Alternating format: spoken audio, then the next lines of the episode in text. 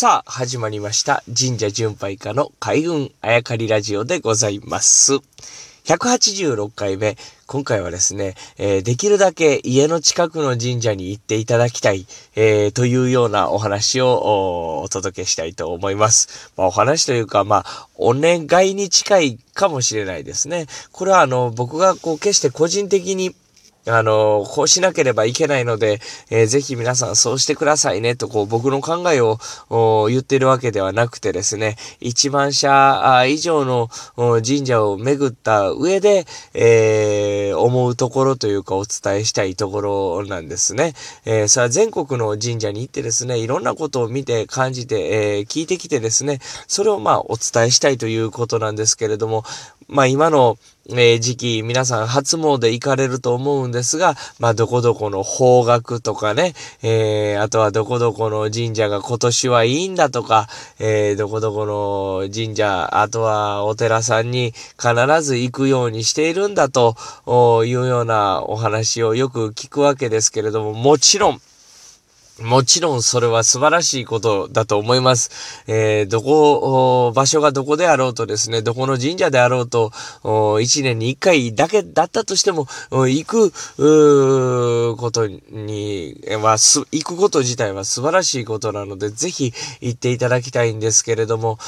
ただこう、東大元暮らしというかですね、神社に何しに行くんかということですね。えーやっぱり、おーとしてこうお話聞いてるとこう願いが叶うとかですね、えーあそこの神社はいいなんていう話を聞くわけですけれども、そうして、えー他のところにこう求めに行ってしまうとですね、自分の家の近くの神社というのはやっぱりあの錆びれて廃れていってしまうわけですね。ひいてはまあ、明日、明後日ってわけじゃないですけど、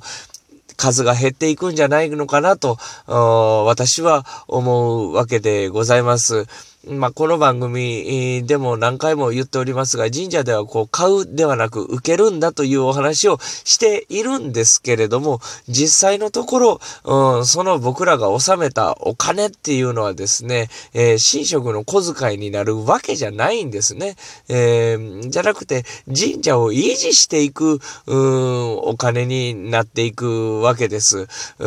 ーですので、あの、遠くの神社に行ってて、そこの神社は有名だったり、大きかったりしていいんだと思うんですけれども、ふと自分の家の近く、まあ、この前の話で言う氏神さんとか、産砂神とか、あ珍獣の神様ですね。自分が住んでるところのこう神様というのはだんだん廃れていって、じゃあ誰がお金出してるんや、誰が掃除してるんや、誰が管理してるんやというのをだんだん忘れていってしまうわけですね。これじゃきっといけないと思うんです。遠くの神社にはこう何かを求めていく、えーそこのお守りや、まあ浜屋とかもいろんな頒布されてるやつをまあ受ける。まあちょっと言い換えると買うってくるけど、そこの神社はまあ潤うんですけど、家の近くの一番こう自分が大事にしているという、う神社がなくなってしまえば、もうこれ全く意味がないことなんですね。なので、こう、ぜひ皆さん、あの、この機会でも結構なんで、まあずっと行かれているという方は、まあそのままで、えー、お願いしたいんですけれども、ぜひ、えー遠くの神社ももちろんいいんですけど、近くの神社、ぜひ行ってですね、お守りを受けたり、あとはお札